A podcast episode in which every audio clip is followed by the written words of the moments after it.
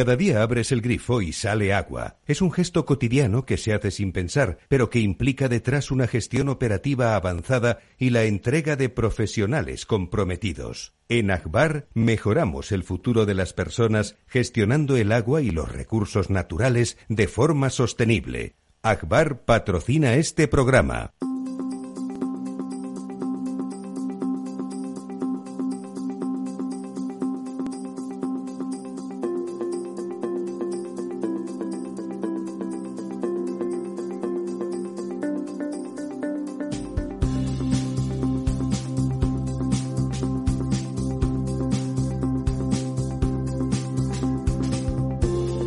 Estado Ciudad, con Ramiro Aurín y Diego Jalón en Capital Radio.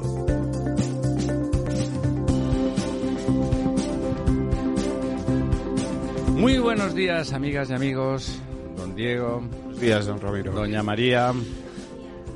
Hace un día en, en Madrid, en la capital de ese reino incierto que es España. Hace un día especial un viento tremendo que ha arrancado las hojas de los árboles porque ya toca y le da, todo un aspecto otoñal que si uno no tiene que trabajar es hermoso, las hojas se arremolinan, giran en espirales hacia arriba y hacia abajo y lo llenan todo y le dan un aire eh, ligeramente parisino porque además el día está con claro oscuro, aparece el sol detrás de las nubes, vuelve a ocultarse, caen cuatro gotas. Parece que sea un país sin problemas de sequía don Diego. Sí, se ha levantado usted poético hoy, pero sí, yo la verdad es que me levanto poético. Yo, no estaba dando crédito. Lo que se ha caído de la está cama. dando un subidón de azúcar. yo, yo, siempre me levanto así, lo que pasa es que luego disimulo, disimulo se por aquello. Se va torciendo y cuando llega a la oficina ya se va por el romanticismo. O sea, no, no les crean ustedes, no les crean ustedes. Yo siempre estoy así, lo que pasa que a veces no, no lo identifican. Debe ser, debe ser. Pero es verdad, es verdad que, bueno, de hecho mañana ya deja de ser, hoy que es el día más otoñal de todos, el es, viernes, es el último. El viernes tenemos ya el comienzo de, del invierno. Pero es verdad que este invierno, fíjense que, que el, el, día auténticamente otoñal es, es, casi el último del invierno. Eh, bueno, ayer estaba en Barcelona con una temperatura formidable, 18 grados y un sol que petaba. Eh, aquí bastante más frío, por supuesto, como siempre. Pero, vamos, la verdad es que para los residentes eh, sabemos que este está siendo un otoño muy otoñal y muy poco invernal. En Madrid el invierno empieza antes, en general. En el mes de noviembre ya suele ser frío. En Madrid nunca ha habido ni otoño ni primavera. Normalmente pasamos muy poquito, de, sí. del verano al invierno. Había solo dos estaciones y es verdad que en los últimos años sí estamos teniendo el veroño, que llamamos, que se hace eterno y prácticamente hasta finales de octubre no nos llegan las temperaturas más bajas y este año han tardado muchísimo en bajar las temperaturas. Realmente esta es la primera semana que con un anticiclón que tenemos por ahí colocado, Se bueno, nota pues, el frío, sí. ha bajado la temperatura. Llover no ha llovido, ¿eh?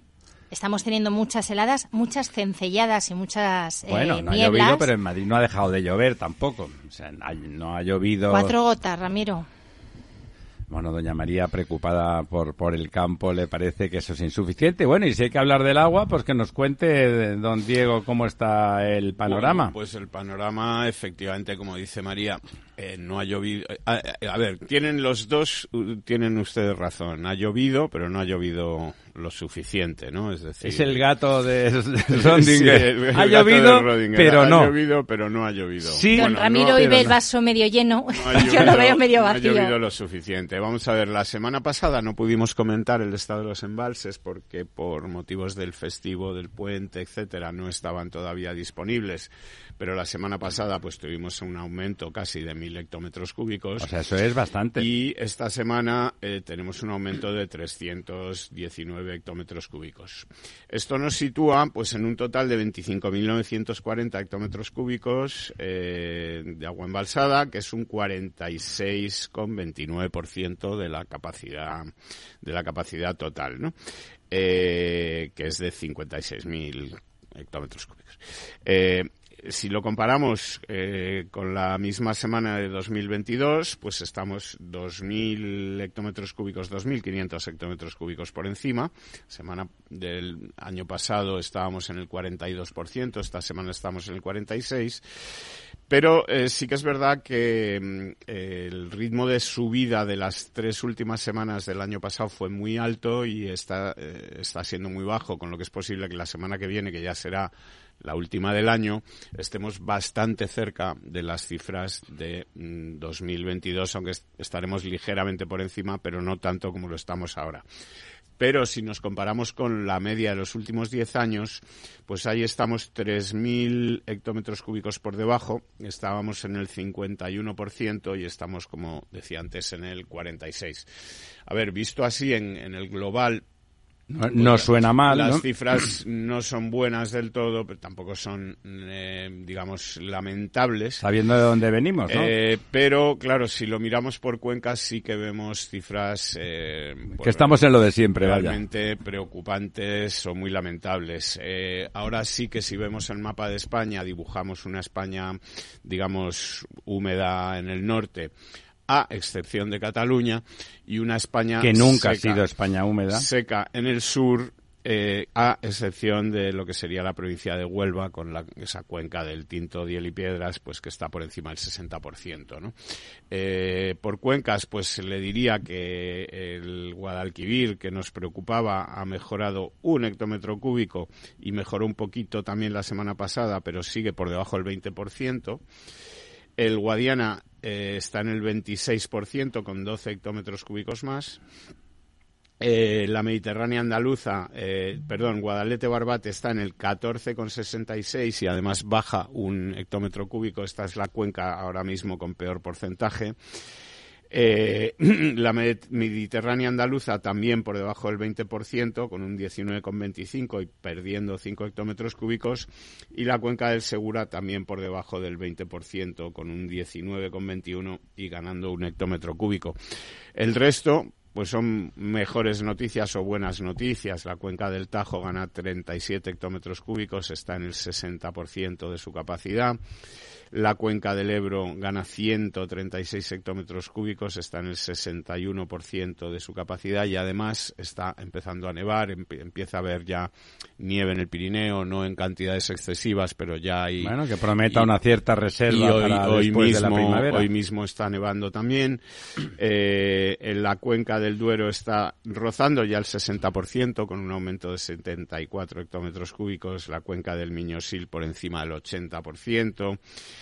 y la cuenca del Júcar ya no está tan bollante como ha estado a lo largo del año, pero sigue estando bueno en el 46%, que, que no es una cifra mala para, para el histórico de esta cuenca, aunque sí que empieza a ser mala para lo que ha estado la cuenca del Júcar en los últimos sí, que estaba la primera. años, que ha llegado en varias ocasiones a estar la primera. De la cuenca de Cataluña interna al 17% y con un hectómetro cúbico menos que la semana anterior. El 17 17%, señores. con 43%. En cualquier caso sería misérrimo. En el caso de Cataluña, que la capacidad de reserva es muy baja, eh, quiere decir que hablamos de cantidades... Mm, nada, eh, hablamos de 118 hectómetros cúbicos. No es nada, es un embalse pequeño. De los ¿eh? cuales además muchos no se podrán utilizar. utilizar y, bueno, pues la situación ya sabemos que es eh, pues de restricciones, restricciones a la actividad económica, restricciones en el, la cantidad de agua, restricciones al riego, a la limpieza de jardines, etc. restricciones. pero restricciones que ya afectan eh, no solamente al consumo de agua, sino como comentamos la semana anterior afectan ya a la actividad económica, puesto que la Generalitat ha decidido paralizar, digamos, la puesta en marcha de cualquier nueva instalación deportiva, cualquier nueva instalación turística, cualquier nueva instalación que tenga industrial, que tenga alto consumo de agua, que aunque se pueden seguir tramitando los permisos, no se van a poder poner para en que marcha vean ustedes que lo del agua no solamente es una cosa para beber y regar flores Yo al, hilo quería decir que efectivamente Cataluña es, la región, concretamente eh, todo lo que es el abastecimiento de Barcelona y su área metropolitana, donde lo que sí que empieza a estar ya amenazado es el consumo para uso de boca, que siempre es el uso prioritario. De hecho, se espera, si no llueve y no parece que vaya a llover, que a partir de enero se entre ya o se declare ya la emergencia por sequía. Y lo que más curioso me parece de todo esto es que sigue empeñada la Generalitat en no poner sobre la mesa un trasvase desde el Ebro Sí, la, con, la conexión con el mini trasvase, no tan costoso, le, hemos hablado alguna vez aquí, estaba ya planteado, estaba medio construido en el 2008 y los mismos que gobiernan ahora, los señores de Esquerra Republicana y en, aquel caso también con el Partido Socialista y con el... Eh, y con eh, Izquierda Unida Catalana, para entendernos, Iniciativa para Cataluña, eh, decidieron que no porque era muy pecaminoso. Y están diciendo que el agua del Ebro está muy bien traerla, pero hay que traerla en barcos. Ni siquiera. es mantenella y no en Mendalla. Lo que dijo ayer la, portavoz del Gobierno de la Generalitat, Patricia Playa, es que, bueno, pues eh, sí que van a llevar agua, la van a llevar en barcos, aunque esto triplique el precio del agua, habrá que ver quién asume, ¿no? Ese sobrecoste. ¿Quién lo asume, doña María? Pues los ciudadanos. Porque si es la Generalitat, lo hace con dinero de los ciudadanos. Bueno, me imagino que a lo mejor esperan que sea con dinero de, los ciudadanos de toda España a través de algún regalito. Pero más allá de eso, son los ciudadanos siempre de una forma o de otra que, que cuando se hacen las cosas mal. Hace estos días atrás, de alguna forma, a pesar del silencio que normalmente prima en Cataluña sobre las cosas de lo público, todos los expertos, los ingenieros en general y los expertos del mundo del agua han reclamado esa conexión porque el mini trasvase, se los explico muy rápidamente, el mini trasvase que se llama eh, desde el Ebro, desde la desembocadura, o sea que no afecta a nada a los territorios de arriba, ni hay las cuitas históricas con Aragón, que, de alguna forma creen que el Ebro se acaba en Mequinenza, etcétera. En la desembocadura se toman una, un potencial trasvase de 4 metros cúbicos por segundo hacia Tarragona. De ese trasvase se consume aproximadamente la mitad, quizá algo más de la mitad. Por lo tanto, queda, para ponerlo en un número fácil, como un, un metro cúbico y medio por segundo, que no es poco, disponible, sin hacer ni una obra más hasta Tarragona, ninguna extracción más que no esté concesionada ya desde el Ebro hacia arriba. Se trata de conectar Tarragona con Abrera, que es la planta potabilizadora, y desde ahí descenderlo hacia Barcelona. A través, eh, en general, de aprovechando las servidumbres que la autopista del Garraf tiene y que hace más fácil toda esa operación que si no en el proceso expropiatorio y de disposición de terrenos, pues nada, desde el punto de vista logístico sería relativamente complejo. En el 2008, de una forma récord, se habilitaron, ya se habilitó todo, estaban las, las zanjas medio construidas, los, los tubos comprados, porque no es tan fácil comprar kilómetros y kilómetros de tubos adecuados eh, de golpe, ¿no? Con tiempo, por supuesto, pero de golpe no. Y lo pararon porque estaban rabiosos porque lo de llamarle trasvase, porque es lo que es, es trasvase desde el Ebro hasta Barcelona, les parece una palabra que implica mucho pecado e infierno en el futuro. claro, es que también hay que comentar que la Generalitat, vamos, el gobierno de la Generalitat desde incluso cuando era el famoso tripartito con el No, esa era la época del tripartito. Eh, siempre ha sido, mm, digamos, muy beligerante en contra de los trasvases y de cualquier trasvase. Bueno, lo del Ródano, como no era español, a lo mejor sí, ¿no? Pero, el del Ródano les hacía más tilín. Pero quiero decir que ahora pues se están dando cuenta o están pagando las consecuencias de. No, ¿sabes, don Diego? Lo peor es que si ahora dijeran, bueno, es verdad. No las pagan ellos, lo tenemos que hacer. las pagan los ciudadanos. Claro, si ahora dijeran, bueno, es verdad, nos hemos equivocado, lo tenemos que hacer. Bueno, al fin. No, no, no, no, mantenella y no enmendalla. Ellos tienen razón, aunque el mundo se hunda. Oiga, pues cambie usted de criterio si el mundo se está hundiendo. No, no, no, no, no. Que se hunda el mundo porque, porque no puede ser. Lo otro es, no puede ser que la realidad sea distinta de la que nosotros pergeñamos. Hace calor, todos con camiseta imperio y a tres bajo cero y hay unas muertes por pulmonía generalizadas. La culpa es del que se muere porque calor hace a menos tres. No, es una cosa que no tiene, bueno, en realidad, si vemos el conjunto de la gobernanza de la actual Generalitat, no nos tiene que extrañar, está en lo que está, y lo de la gobernanza para los ciudadanos no puede ser. Entonces tienen que enviar esos mensajes, bueno, un poco como en Madrid, que son... Eh, mensajes fuerza que no tienen nada que ver con la realidad y que son de tipo moralista, doctrinario, ideológico, delirante de alguna manera. Y Barcelona en su conjunto, tres millones y pico de personas, y toda la Cataluña que no depende del Ebro, que es casi toda, menos Lérida y el sur de Tarragona, que son zonas agrícolas y poco habitadas, eh, pues bueno, nada, condenadas a la decadencia porque la lista que ha hecho don Diego era muy pertinente, ¿no? Hay un montón de cosas que ya no se pueden hacer, que son puestos de trabajo, que son inversiones previstas, que son pérdidas, que son deseconomías. Entonces vendría algún iluminado ahora y diría, muy bien, eso es decrecimiento. no, eso es pobreza, eso es pobreza. Con el decreto que ha sacado la Generalitat no me consta o no, no he podido confirmarlo, pero en teoría porque prohíbe las duchas en los gimnasios e instalaciones deportivas. ¿Va a ser aquello un tigre? No, quiero decir que, eh, por ejemplo, el, Barça o el Español o el Girona, cuando jueguen en su campo, no podrán ducharse, ¿no? Eh, quiero decir que es que esto afecta a cosas... Y a regar el césped. Eh, afecta a cosas que... que, perdone, claro, en un campo de estos caben 50, 60, 30 mil personas que van a ver el espectáculo, que pagan por él. Alguien, la gente puede pensar lo que quiera del fútbol, ya que dice usted. Perdón, y, los equipos rivales de usted no se duche. Yo vengo de otro sitio y tengo la sana costumbre de ducharme después de una hora y media de ejercicio, ¿no? Pero, y como dice María, tampoco de regar el césped de los estadios. Es decir, que, que si las reglas no se aplican, bueno, ya sabemos que esta gente tiene costumbre de que poner unas leyes para unos y luego ellos otras para otros, ¿no? Pero ¿Qué me está contando? Eso lo inventaron ellos. que el decreto que aprobó la Generalitat que prohíbe el riego de, jardines, de todo este tipo de cosas, pues en teoría eh, debería afectaría, el afectaría a los campos. campo del bueno del estadio Montjuic, ¿no? Ahora mismo. Lo que está pasando en Cataluña lo que nos muestra es el ejemplo de cómo hemos perdido una legislatura, un poquito más, cinco años, en los que viendo cómo España cada vez se sumerge más en un clima semiárido, donde las precipitaciones son menores y además cuando llueve llueve peor porque llueve de forma torrencial, si no somos capaces de prevenir la sequía se termina convirtiendo en escasez y la escasez es pobreza y es un lastre para el Producto Interior Bruto. ¿Sabe lo que pasa, doña María, con esto de prever la sequía? En España, en la España seca, en el norte no, pero en la España seca siempre ha habido sequías recurrentes con más o menos distancia, siempre. Eh, ahora, venir con el cuento, es que esto no nos lo esperábamos. Perdón, ¿cómo que no se lo espera?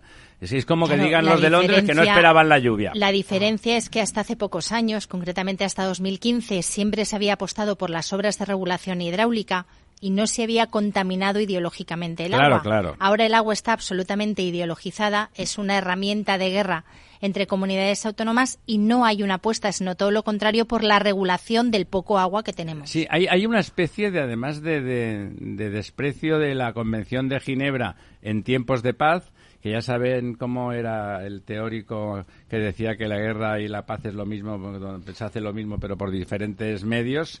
Clausewitz, Clausewitz, eh, pues eh, de golpe están empezando desde el gobierno a utilizar eso que decía doña María, el agua como herramienta de guerra. A Murcia hace tiempo que, la tienen sentenciada porque parece que ahí los gobiernos no responden a las expectativas que algunos tienen y por lo tanto hay que gestionar el Tajo en trocitos de 15 o 20 kilómetros de forma distinta que el resto de las decenas de miles de kilómetros de ríos del resto de España para que no sea viable con una justificación completamente peregrina el trasvase del Tajo Segura a Murcia. Lo último es, como en Madrid ya parece que lo dan por perdido, eh, pues a continuación el asedio a Madrid con implantando sistemas que intenten que el tema del agua, ya que funciona con toda normalidad, da igual que haya sequía como que no, porque en Madrid la garantía de, suministro es para tres años, pues vamos a ver si es para tres años o vamos a ver si también tenéis aquí que,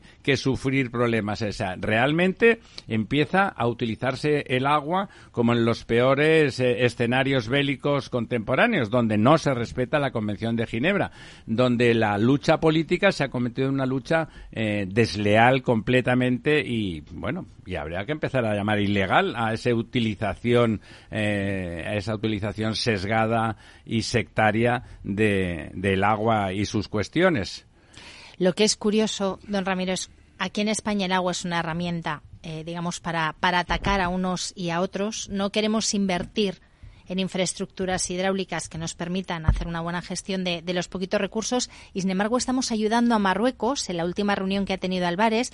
Nos han hablado solamente de infraestructuras estratégicas pero hemos soltado una barbaridad de millones de euros para nuestros vecinos de abajo. Yo creo que en un ejercicio para bueno pues impulsar la deslocalización de la huerta de Europa que nos la vamos a llevar al, al Sáhara. Y todo lo que desmontamos aquí lo vamos a montar allí. Es como si el, agua solamente eso, fuera un recurso libre en la península, pero un poquito más abajo da igual que la expolien. Eh, eh, dicho eso, y con todos los prejuicios económicos que tienen para cientos de miles, si no millones de personas en el sector productivo eh, agroalimentario en España, y lo que sea, que no sabemos, porque claro, todo este cambio y todas estas noticias tan absolutamente absurdas y fuera de tajo. Eh, tal. A continuación, cuando discuto eso con algún, alguna persona afín al gobierno, pero se supone que bien informada, que a verlas las hay, me dicen que no, que no nos confundamos, que son todo empresarios españoles los que están en Marruecos.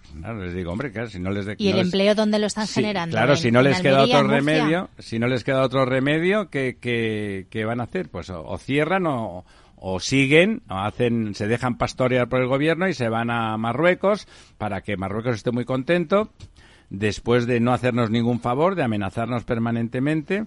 Eh, yo no digo que hay que intentar llevarse bien con tus vecinos porque son lo que tienes más cerca, pero ha de ser un quid pro quo porque ya hemos hablado muchas veces de por qué ese cambio y cómo ese cambio en este caso, por eso volvemos a hablar, está afectando al, sector del agua y al sector agropecuario que tanto nos preocupa y que nos debería de preocupar mucho porque esa dependencia, imagínense ustedes lo mismo que nos sueltan con un grifo decenas de miles de, de pobres gentes que quieren llegar a Europa con toda la razón del mundo porque es donde mejor se vive del mundo sin ningún género de dudas, quieren llegar y nos lo sueltan de forma eh, desleal cuando quieran cortar los suministros agrícolas y acabaremos haciendo lo que nos manden. Porque además, como todo está feo, como defenderse también está feo, como, bueno, eh, estamos en una deriva enormemente peligrosa. Estamos en una deriva de decadencia en la toma de decisiones y en la defensa de los intereses legítimos de los ciudadanos,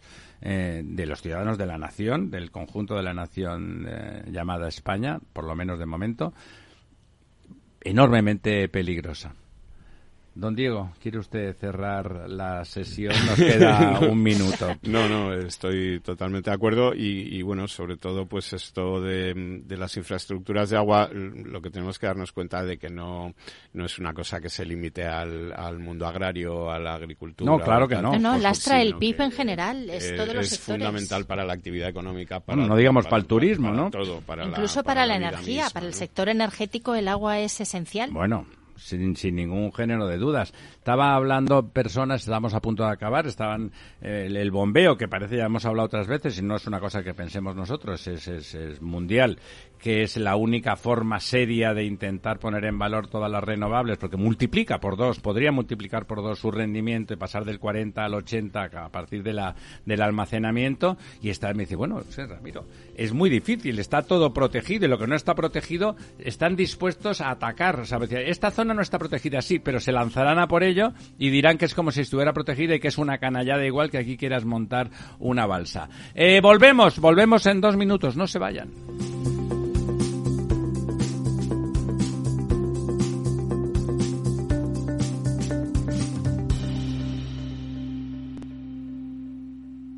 El Estado Ciudad, con Ramiro Aurín y Diego Jalón en Capital Radio. Este es un mensaje para todos los oyentes de radio y es solo para decir gracias. Gracias por dedicarnos tres horas cada día. Gracias por escucharnos en casa, en el coche, en el trabajo, en un móvil o donde sea, en directo o en podcast. Gracias por tu fidelidad, porque gracias a ti, la radio sigue siendo un gran medio, el más creíble, en el que más confías y el que mejor te informa y entretiene. El medio del día a día, de la actualidad al instante y que te acompaña siempre estés donde estés. Radio Value, la Asociación de Radios Comerciales te da gracias a ti. Capital Radio 103.2 Escucha cada día entre las 8 y las ocho y media de la noche el balance de los deportes con Paco Lloret, la emoción del fútbol y la pasión del deporte en el balance. Capital Radio. Industria, seguridad, tecnología, aeronáutica, innovación, empleo de calidad, defensa. Hablemos de Defensa y Seguridad, el primer programa de radio que da voz a la industria nacional de defensa. Los miércoles a partir de las tres y media de la tarde, hablemos de Defensa y Seguridad con Laura Blanco, de la mano de IDS.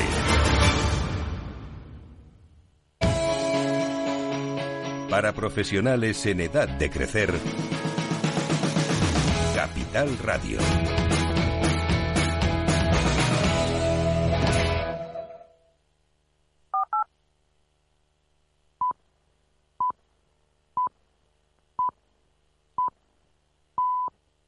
El Estado Ciudad, con Ramiro Aurín y Diego Jalón en Capital Radio. Aquí estamos de vuelta. ¿Han visto ustedes qué cortito? Dos minutos. Eh, bueno, realmente el fin de año llega como con sensación de que no es simplemente un punto y aparte para un punto y seguido, mm, simplemente cambia el año, cambia el número en el calendario y seguimos, sino que hay un montón de cosas pendientes ahí que, bueno, con la imprevisión que caracteriza pues a lo mejor a todo el mundo, ¿no? A, nuestro país un poco más, pero en general la verdad es que no, andamos muy sobrados de planificación y de previsión en general. Vamos a empezar por comentar, eh, una, felicitar, felicitar a, a la candidatura de don José Trigueros y doña Almudena Leal y compañía en la Asociación de Ingenieros de Caminos porque eh, finalmente los tuvimos aquí varias veces y se alzaron con, con la victoria que nos parece importante, no porque la otra candidatura que había no fuera buena, que lo era, estaba llena de profesionales eh, estupendos y de gente solvente, sino porque el planteamiento de estos últimos cuatro años había sido quizá el que empieza a reclamar la sociedad, ¿no? Unas asociaciones profesionales que, que se impliquen en los problemas que hay, que se alejen un poco del seguidismo a los gobiernos, sean del color que sean, y cuando algo es necesario se diga, y cuando algo deja de hacerse, pues también se diga. Sigue costándole a cualquier funcionario o funcionaria que tenga el arrojo, el arrojo entre comillas, porque a veces son cosas de sentido común que no implican nada. Cualquier discrepancia de alguna medida tomada desde algún ministerio es considerada una agresión política, incluido decir que Aragón, como es nombre propio, pues va con, con una mayúscula, pues eh, que las normas eh, europeas de tipo técnico, pues eh, está los eurocódigos, pues es razonable llevarlos a la legislación española, máxime cuando resulta que en algún caso, pues somos el único país que no lo está aplicando. Vamos, cosas de sentido común que podría pensarse que las urgencias en otros ámbitos, pues bueno, han, han despistado de algo y cuando se les llama la atención o alguien levanta la mano aplicadamente, dicen, es verdad, tiene usted razón, nos vamos a poner en ello. Punto pelota, aquí se acaba la discusión porque son cosas de sentido común, que no tienen ningún perfil ideológico. Luego, pues uno se ha tomado la molestia de, investigar y por qué a lo mejor porque a lo mejor los eurocódigos molestaban a alguien. Bueno, y parece que había algunos intereses eh, creados intereses creados eh, por fuera y algunas alianzas mm, extrañas. Y claro, llegan al final estirando eso en una cosa que parece menor, al final queda todo en evidencia. Pero bueno, ya entraremos en eso en otro momento, pero esa defensa, esa defensa o ese ponerse en primera línea diciendo que el traspaso de las cercanías de, Barcelona significarán una cascada y por lo tanto una desarticulación de un sistema general que se hace mucho más complicado de gestionar en el caso de que no en el caso de que se separen de la gestión unitaria porque evidentemente a partir de que, se deje de gestionar unitariamente las cercanías de Barcelona, ¿por qué no el de resto de comunidades autónomas?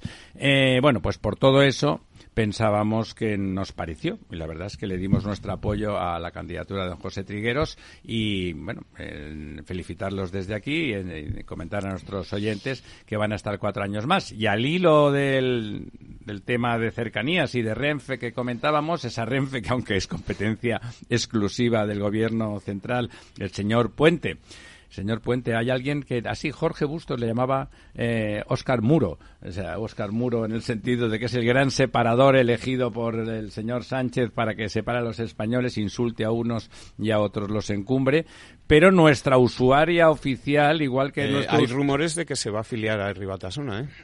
no me extrañaría nada. Sí, porque está, vamos, las, esas defensas que Sí, sí, no, es una defensa desatada, por favor. El que más, el que más ha contribuido a la democracia ha sido... y, corren serios rumores de que puedan... pues igual les decía que nuestro especialista, porque tiene en su casa placas solares y controles de eléctricos y está todo el día mirando, que parece en lugar de periodista ingeniero es don Diego, pues nuestra usuaria de cabecera de la red eh, ferroviaria, sobre todo la de cercanías y la de proximidad, porque lo utiliza con muchísima frecuencia, todas las semanas, varias veces, es doña María. Y tiene algunos comentarios al respecto.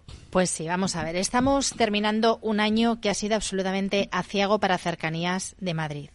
Cercanías de Madrid es una competencia del gobierno. Pero eso no es culpa de Ayuso. Bueno, del gobierno central, porque estamos hablando de infraestructuras esenciales, eso estratégicas. Está usted intoxicando. ¿Desde cuándo la Renfe y las cercanías son competencia del gobierno central? No, es una competencia. Igual que el gobierno central se plantea traspasarlas ahora a la Generalitat, aquí en Madrid quiere decir que sigue conservando la competencia porque en ningún caso se ha planteado cederle la competencia porque, es lo lógico. Aunque Ayuso ha pedido la gestión. ¿Vale? Porque igual hasta podría mejorar. Lo que no es de recibo es que por mucha gratuidad que hay en los transportes, si lo que queremos es una movilidad sostenible y que la gente viaje en tren, lo menos que le puedes ofrecer a la gente es que pueda llegar a tiempo a su trabajo todos los días. Y aquí en la Comunidad de Madrid... si es gratis, ya da igual cuando llegue y no sé qué, que es de lo que se trata. Eso es precisamente lo que iba si yo a usted le pregunta a los usuarios, y yo soy de ella, yo prefiero pagar el precio que le quieran poner, pero, yo eh, quiero llegar a mi trabajo todos los días. Y su jefe no le digo. Precisamente eh, una de las consecuencias de esa gratuidad es esto que está comentando doña María, es decir, que cuando una cosa no tiene ingresos para sostenerse, pues al final acaba... Se llama insostenibilidad económica. Exactamente. Claro, o sea, al final es, es un, servicio que no funciona. Yo ayer tuve que salir del Hospital Ramón y Cajal, tenía que ir hasta Cienpozuelos. Estoy en la Comunidad de Madrid, no me voy a la Conchinchina. No, no. Tardé dos horas y quince minutos en llegar, porque había otra vez... Eso está al lado de Aranjuez, para los que estén fuera de la está comunidad. en el, en el sur, los castigados, ¿no? Y luego nos critican porque tenemos que utilizar el vehículo para entrar en Madrid y llegar a los trabajos a tiempo. Es que no te puedes fiar de Renfe. No te puedes fiar de Renfe porque en un trayecto que haces en 40 minutos tardas una hora y cuarto. No, perdone, yo creo que sí que se puede fiar usted. Tiene que confiar en que va a llegar tarde seguro. Tengo que salir el día antes para llegar a tiempo ya al trabajo. Ya sabe usted con total certeza que va a llegar tarde, por lo tanto, no la coja. claro, pero entonces, ¿qué alternativa de transporte tengo? ¿El vehículo? No sé si ha visto usted que ha llegado don Lorenzo, que igual nos puede comentar algo respecto de... A la puntualidad. tema de la, no, la puntualidad y de la gratuidad. Que trabaja para Renfe. la gratuidad de los servicios Está cumpliendo con su obligación. el problema, el problema es que he venido, el problema es que he venido en, en, cercanías y entonces no venía de una prueba médica pero avisé avisé eh, de que iba a llegar un poquito tarde. Sí efectivamente el tema de la gratuidad es el mayor eh, despropósito que se puede hacer en la prestación de un servicio público. Todo lo que no sea cubrir los costes es pues a, a, medio y largo plazo un desastre no es decir no digo gratuito incluso pagando pero no cubriendo los, servicios públicos y en los privados porque la alimentación pasa igual. los privados ya se encargan ellos no, se dan gratis. Es decir, que eh, en principio todo lo que sea no cubrir costes es un despropósito a medio y largo plazo en la medida en que no se pueden cubrir las inversiones necesarias para el sostenimiento de la calidad. Porque recordemos que España tiene una deuda del 130% de su PIB y un déficit que en el año de mayor ingreso fiscal de la historia de España tenemos eh, el 3%. 3,8. 3,8 con gran orgullo. Solo tenemos el 3,8 en el año cuando se ha ingresado cuanto más, pero muchísimo más que, que los años precedentes y que la media.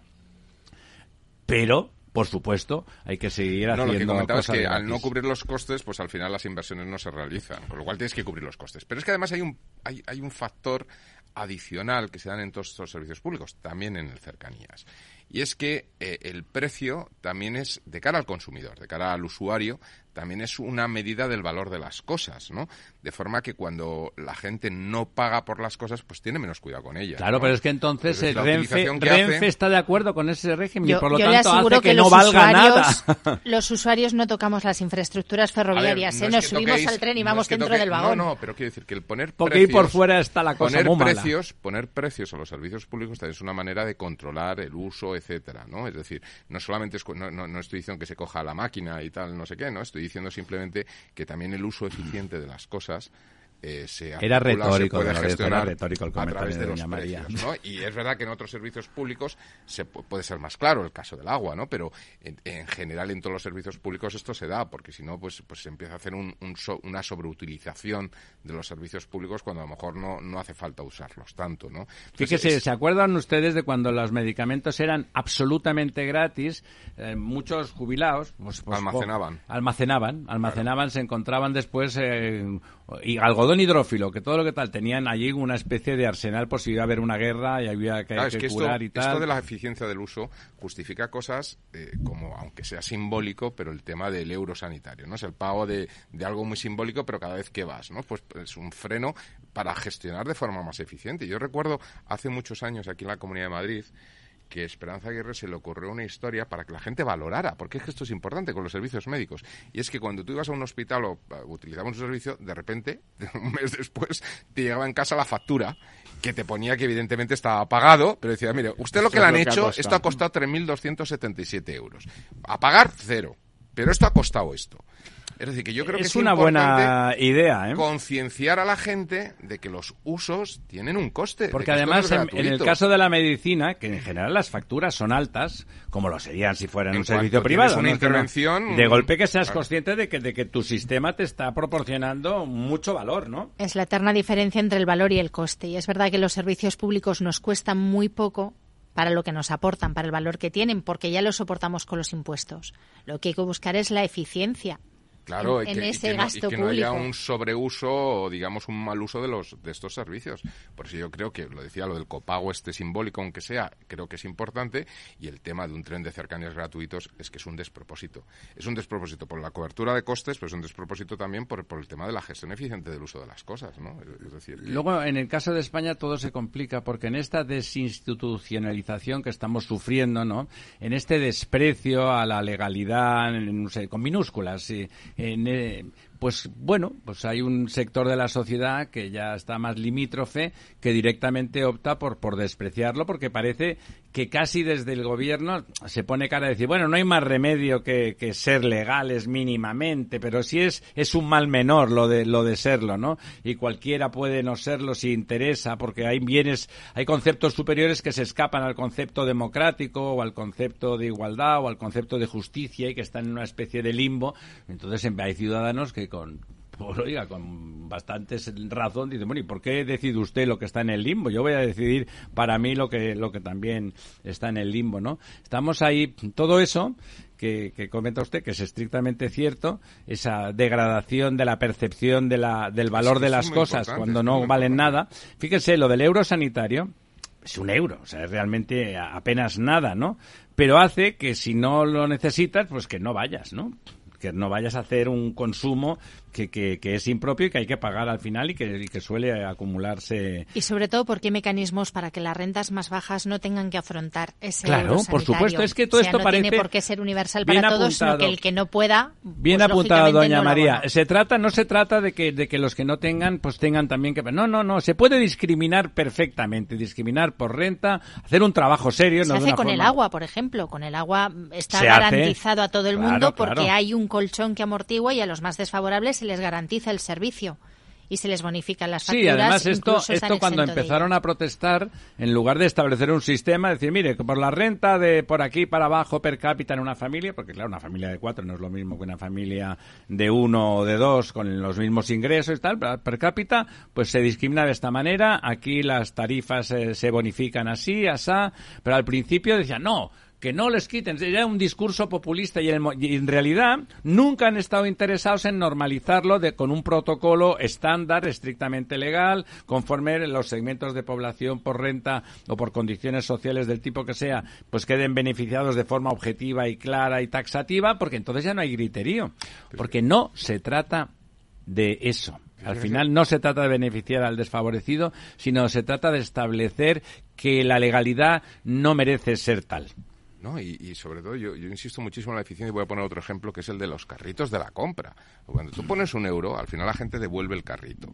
Y eso significa y si no, no lo devuelven. Y si no, lo deja en medio del parking y al cabo de un rato ya nadie encuentra un carrito porque te tienes que ir a recorrer. De y hay que contratar a otra persona porque hay que contratarla para que coja los carritos desde el quinto tal y los lleve hasta el sitio donde las personas, los usuarios tienen que utilizarlos. Es decir, que una, una tontería como esa eh, te demuestra, es decir, es como el, el, ejemplo práctico de cómo simplemente un euro eh, hace que la gente pues cambie sus, sus, hábitos y conductas, ¿no? Entonces, esto es muy importante. Vamos, yo lo tengo clarísimo, me parece... Don Diego, teníamos ahí cositas interesantes de que venían de Bruselas. Aprovechando que está aquí don Lorenzo, yo creo que la noticia de hoy es eh, esa compra que yo creo que nos afecta porque al final algún ingeniero debe haber también ahí en Telefónica. Sí, ese es el dinerito que, no van a invertir en cercanías se lo van a llevar a la compra. Esa compra de, del 10% de Telefónica, o dicen hasta el 10% de Telefónica, veremos en qué se queda finalmente, ¿no? Porque esto,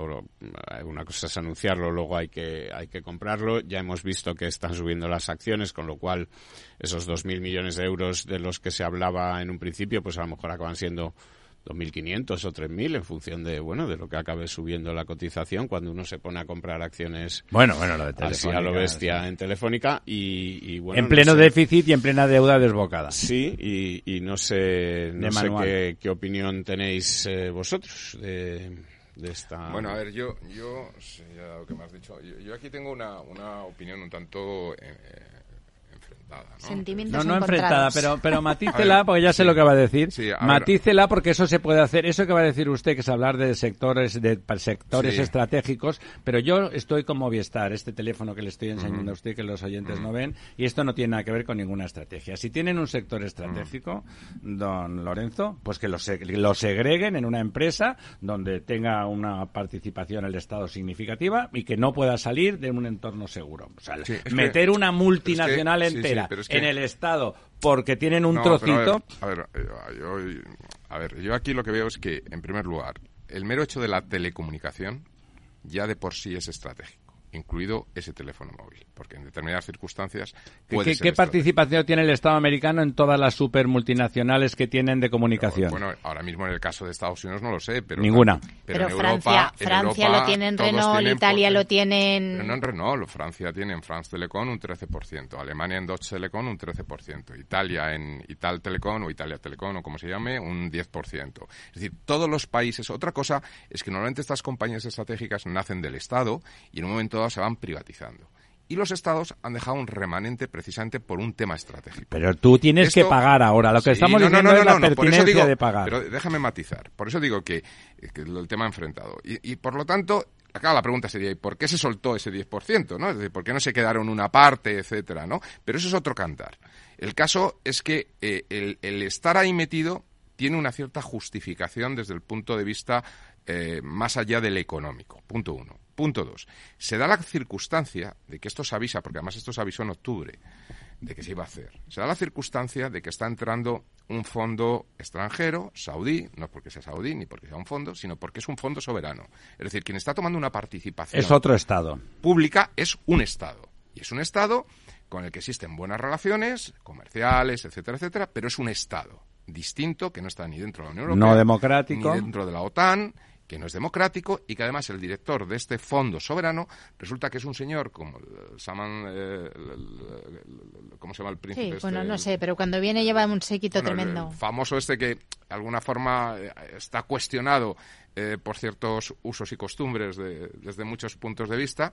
Entonces, bueno, pues, pues es un tema que, que, que pone una cierta preocupación. Es verdad que existe una ley en España antiopas para limitar estas cosas, que ha entrado con un 4,9 que solicita un 9,9 y que se le puede prohibir adquirir ese dispositivo. Pues ya está, prohíbase. Sí, pero precisamente... Más barato se eso que, entrar, ahora ¿eh? esta compra, que como bien dice don Diego, se hará o no se hará, justo cuando en ese proceso de negociación con Arabia Saudí, en el cual se les dejaba el 4,9 y no tener ningún miembro en el Consejo, que esto es clave, los saudíes dicen que no.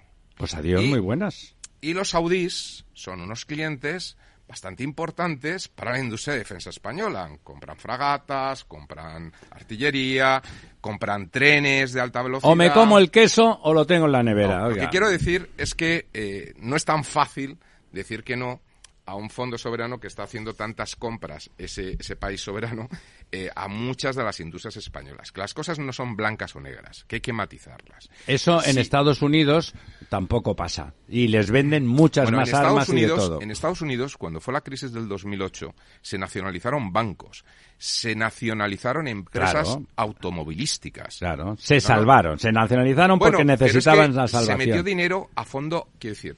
Sí, hombre, pero no me utilice el lenguaje tal que No, soy especialista. pero- o sea, no, no, pero cuando- cuando- no se nacionalizó, se salvaron y se Sí, metió sí, sí, dinero, claro. Oye, ese- si lo meto, pues me lo quedo, Pero claro. ese rescate, en muchos casos, fue a fondo perdido. Una inversión de toma de posición de cartera en una empresa no quebrada, sino que al revés, que, que va, que va muy bien, es una toma de posición que es un elemento patrimonial del Estado, que en un momento dado, si no está justificada la permanencia del Estado, se puede salir y hacer caja, ¿no? Otra cosa es que efectivamente ahora hay que poner los 2.000 millones. ¿Y de dónde salen los 2.000 millones? Esa sería la, la- la otra pregunta. No, esa De es su- la De su pregunta. bolsillo y del Claro. mío y del de Esa es la yo, yo creo pregunta. que esto también se ha explicado poco. Es decir, yo creo que esto, eh, quien lo compra es la SEPI, que ya sé que es el Estado, etcétera. La Pero- Pepi, la Pepi lo compra. Pero, sí, no, pero el SEPI tiene, tiene recursos en el sentido de que tiene otras empresas, a lo mejor se deshacen eh, paquetes accionables de otras empresas para comprar esta. Esto es lo que no se ha explicado. Quiero decir, que Porque no está planeado todavía. bueno, bueno, eh, al final es que a lo mejor no, no está planeado porque simplemente es un es un es unas de bastos que se saca eh, para frenar determinados movimientos en un proceso de negociación que está abierto.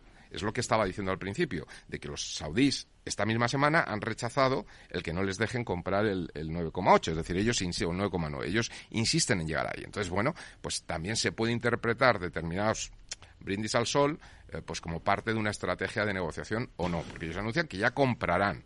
Y como bien dice don Diego, las acciones suben a, este anuncio, pero ya comprarán, las acciones se- se corregirán, ¿no? Pues porque, entre las cosas, esto no se compra como quien da órdenes a un broker, oye, cómprame acciones, estos son dos- bloques, dos millones se compran acciones. bloques, estos bloques se negocian paralelos al mercado, a otro precio que no es el precio de cotización, es decir, que ¿Eso es a un precio superior o inferior en general usted que está Hombre, en informado? general, Superior. cuando son precios, no, depende, pero en general cuando son paquetes más grandes, pues puedes negociar con mejor, el que compra negocia mejor, ¿no? Porque estás comprando las acciones. Depende de si hay quien se quiere deshacer la posición o no, etcétera. Es decir, son condiciones del mercado que esto no aparece en prensa. Los periódicos, pues buscan la noticia, es como cuando dice, el Estado toma el control de Telefónica. Usted, pues el control se toma cuando uno tiene el 50% o más. Lo que pasa es que ellos el cuentan también con- con la alianza de 10%. BB, Si eres el BBVA primer- y. 10%, Si eres el primer accionista, Lorenzo, Sí, controlas eres- una eres compañía. el ¿eh? accionista de referencia. Y, a pones pa- al presidente. Y a partir de ahí, efectivamente, a partir de ahí tú entras en un proceso de alianzas para conseguir ese control. En este Pues caso con Caixa y BBVA está claro que, que sí que son votan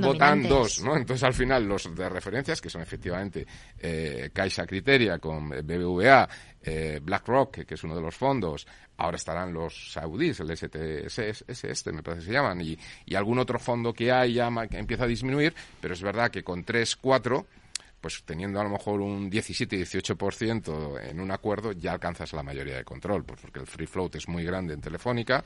Y Esos no están en nada. eso ni- están y mucho invertido en un, en un fondo Esperando- que no saben ni si tiene de Telefónica, ¿no? Es decir, esa gente no vota, ¿no? Más allá de los cuatro abueletes que luego van a la Junta Generales, que también eso votan, pero representan el 0,00001, ¿no?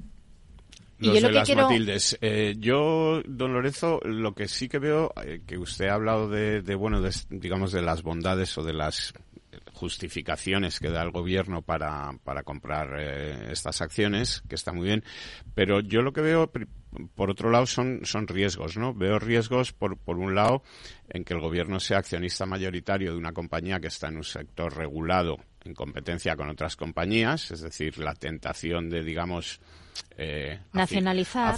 afinarla, pero ya no es nacionalizar. Eh, yo, yo, sin llegar a nada de eso, eh, que el trato regulatorio pues sea beneficioso para Telefónica en, en, detrimento pues de Orange, de Vodafone, de otras empresas que están compitiendo en ese mercado. Veo también eh, colusión que, de intereses. Que hay un, un problema en, en cuanto a las políticas, digamos, que haga Telefónica. Es decir, Yolanda Díaz estaba hasta hace poco criticando ese eh, que iba a hacer Telefónica, que seguramente es un ERE que es necesario en un para sector, seguir compitiendo. eh, para poder seguir compitiendo para en un entorno global en el que hay que digitalizarse y hay que bueno pues eh, a lo mejor hace falta menos gente y por eso Telefónica lo estaba haciendo. Si ahora el gobierno puede imponer que no se haga este ERE y que Telefónica sea una empresa digamos menos eh, competitiva y que gane menos dinero y qué tal.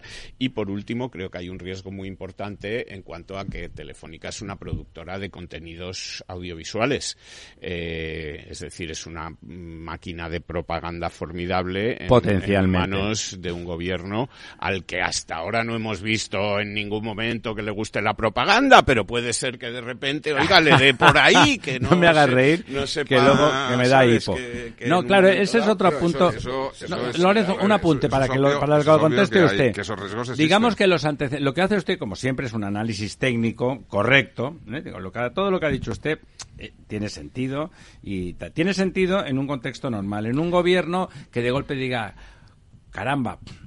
Tenemos un, un problema estratégico aquí. A lo mejor la solución rápida es esa, ¿no? Y luego ya vemos cómo lo resolvemos, pero de entrada paro el tsunami con esto. Bueno, en un gobierno normal, uno podría pensar, criticándolo o no, que eso es una herramienta operativa. Una cosa coyuntural, operativa, y que aunque no te gusta, pues puede ser que, que- es una solución que, que- es buena y que diciendo, oye, no te preocupes, luego esto lo, lo hacemos. Y no va a pasar nada de eso. O sea, por supuesto que no voy a intervenir en la política laboral, por supuesto que no voy a intervenir en la política regulatoria para perjudicar a otros, porque como le hago eso a continuación, la maquinaria esa tremenda de producción de contenidos, resulta que van a producir la vida de Pedro Sánchez como un personaje de Marvel, etcétera, etcétera. Pero es que, claro, no estamos en esas. Y no estamos en esas no porque nosotros no seamos afín a este gobierno, sino porque este gobierno se comporta de una forma anómala, como ningún otro gobierno, ni de derechas ni de eso- izquierdas, se ha comportado Sí. nunca desde que hay democracia. Lo No, que es pasa- a veces no, no. hay que decir Sí, eso, que porque si no esto- su discurso es correcto, don No, lo que pasa que, que, que eso que es, es verdad que son unos riesgos que, que pueden existir. Eh, eh, bueno, en principio el tema del ERTE, ¿no? De, de- de- del ERE, Es perdón, ERE. Es, es un ERE. El tema del ERE, pues bueno, es, es un tema que yo creo que es- va un poco en la gestión de la eficiencia de la compañía, está perfectamente justificado y yo entiendo. Bueno, y un este cambio- gobierno se ha caracterizado por defender la eficiencia. Ya, pero yo entiendo que desde el puesto de Tiene usted un minuto, don Lorenzo. Sí, desde un puesto del Consejo, etcétera, pues hombre, tampoco puede condicionar. Sí que es verdad que puede de alguna forma recomendar, pero también lo puede hacer el gobierno sin estar dentro de la compañía. Lo otro que decís de, de la figura lo Marvel, hombre, tiene el peligro de que si mañana se pierden las elecciones, entonces a lo mejor el que acaba Claro. siendo eh, alguien de lo Marvel es el del otro lado. No, no, que entonces, por supuesto- estas cosas, mm, yo no sé si supuesto, realmente se hacen así o se eh, toman medidas para que precisamente A- no a- ocurran. Además hay otra cosa que es esto de que el gobierno, que, que, que nosotros somos todos libres adultos, hombre, si vemos un riesgo tan grande de que vengan los saudíes, los españoles igual se lanzan a comprar acciones de Telefónica por su cuenta que pueden hacerlo en el mercado, ¿no? Bueno, Pero se ha acabado el tiempo, amigas, amigos, don Lorenzo, doña María, don Diego, muchas gracias. Esta Y noche felices en La Verdad que ya Desnudes. no volvemos Es después verdad, de feliz Navidad. Navidad, feliz Navidad.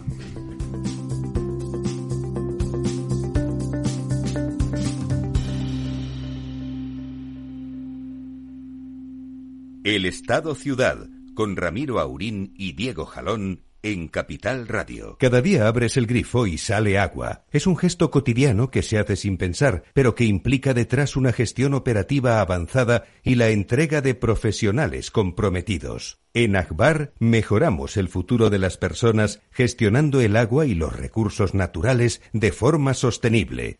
Akbar patrocina este programa. Capital Radio, Madrid, 103.2 FM. Disfruta de la mejor cocina gallega en Montes de Galicia. Todo un clásico moderno en el barrio de Salamanca. Disfruta de la variada dieta atlántica, de las mejores carnes y pescados tratados con respeto y transparencia y regados con una de las mejores bodegas de la zona. En grupo, en familia o en pareja, Montes de Galicia te ofrece el espacio perfecto en cada ocasión. En Capital Radio te mantenemos económicamente informado desde que amanece. Son las 7 de la mañana, hora central europea, las 6 de la mañana en Canarias. Aquí comienza Capital, la bolsa y la vida. Haciendo algún break en el camino. Enseguida, hora trading la hora más golfa de los mercados. Para continuar informándote después de comer. Son las 4 de la tarde, las 3 en Canarias. Esto es Mercado Abierto, en Capital Radio. Y que cierres el día conociendo todos los detalles. Señoras y señores, buenas noches, bienvenidos. Escuchan la sintonía de Capital Radio. Les invito a que nos acompañen aquí en el balance. Capital Radio. Información económica de calidad.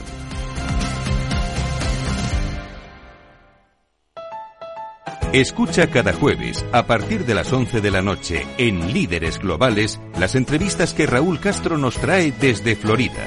Personas inspiradoras de habla hispana que han destacado en sus actividades más allá de nuestras fronteras y que nos dejan sus enseñanzas y aprendizajes desde el punto de vista más personal. Líderes Globales, con Raúl Castro, en Capital Radio.